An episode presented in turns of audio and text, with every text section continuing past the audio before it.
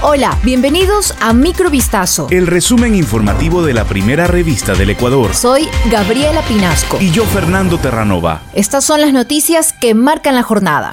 Este lunes 16 de mayo, la Comandancia de la Policía Nacional brindó detalles de las acciones que se están realizando tras el hurto de 150 armas de fuego que eran custodiadas en una instalación policial de Guayaquil durante la vigencia del estado de excepción para combatir los altos niveles de inseguridad.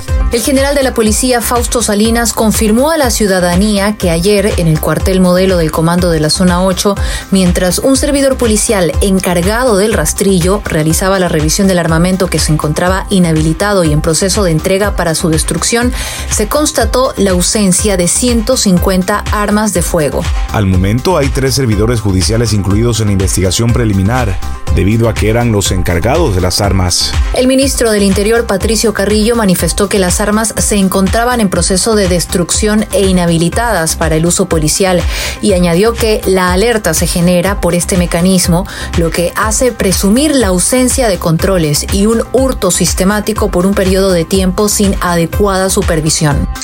Cuando bajaron temprano a comprar pan, se toparon con dos cuerpos maniatados sin cabeza. Luis, estremecido, en un reflejo le tapó los ojos a su nieto. Los sicarios del narco en Ecuador habían dejado un mensaje macabro. Junto a las escaleras que llevan al Cerro Las Cabras quedaron los cadáveres que esa mañana de marzo sorprendieron a los habitantes de esta populosa y empobrecida zona del municipio de Durán, próximo a Guayaquil. Como si fuera una hiedra, el narcotráfico trepó hasta aquí para montar su escuela de sicarios que desde temprana edad sirven a las bandas que venden drogas al por menor, señala un ex jefe de la policía. Las pandillas reclutan a niños desde los 10 años para la venta de droga. Primero venden y después les dan un arma y se convierten en sicarios, dice el coronel de la policía Jorge Hadati. Lea este reportaje completo en vistazo.com al ex Contralor General del Estado Carlos Polit, acusado de una trama de lavado de activos en Estados Unidos, y al cantante canadiense Justin Bieber, los une algo en común, el abogado.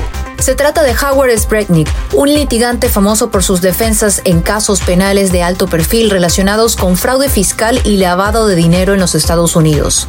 Entre los casos más célebres de Srebnik está la defensa de la estrella del pop Justin Bieber, cuando en 2014 el cantante enfrentó cargos por conducir imprudentemente en Miami y resistirse al arresto luego de insultar a policías. En ese entonces, Bieber se declaró culpable como parte de un acuerdo según el cual se sometería a 12 horas de tratamiento para el control de la ira y haría una donación caritativa de 50 mil dólares, además de pagar 500 dólares en multas.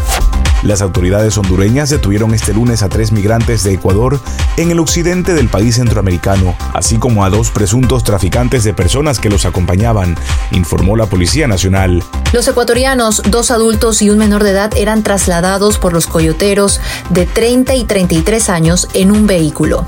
Los coyotes, ambos hondureños, quedaron a disposición de las autoridades quienes determinarán su situación jurídica por la comisión de delito flagrante de tráfico ilícito de personas, precisó la policía hondureña. Por su parte, los ecuatorianos fueron puestos bajo resguardo del Instituto Nacional de Migración, donde las autoridades coordinarán su retorno al país o les permitirán cruzar el territorio luego de pagar una multa de más de 200 dólares por haber ingresado de manera irregular.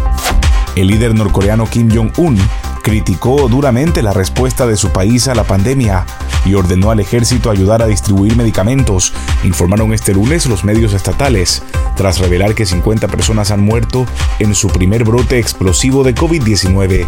El aislado país comunista con armamento nuclear desplegó un sistema de prevención epidémica de emergencia máxima después de que varios enfermos con fiebre en Pyongyang dieran positivo a Omicron.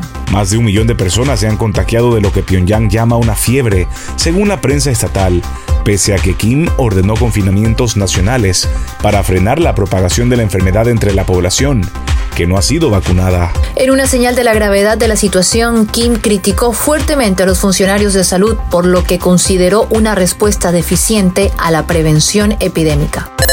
Esto fue Microvistazo. El resumen informativo de la primera revista del Ecuador. Volvemos mañana con más. Sigan pendientes a vistazo.com y a nuestras redes sociales.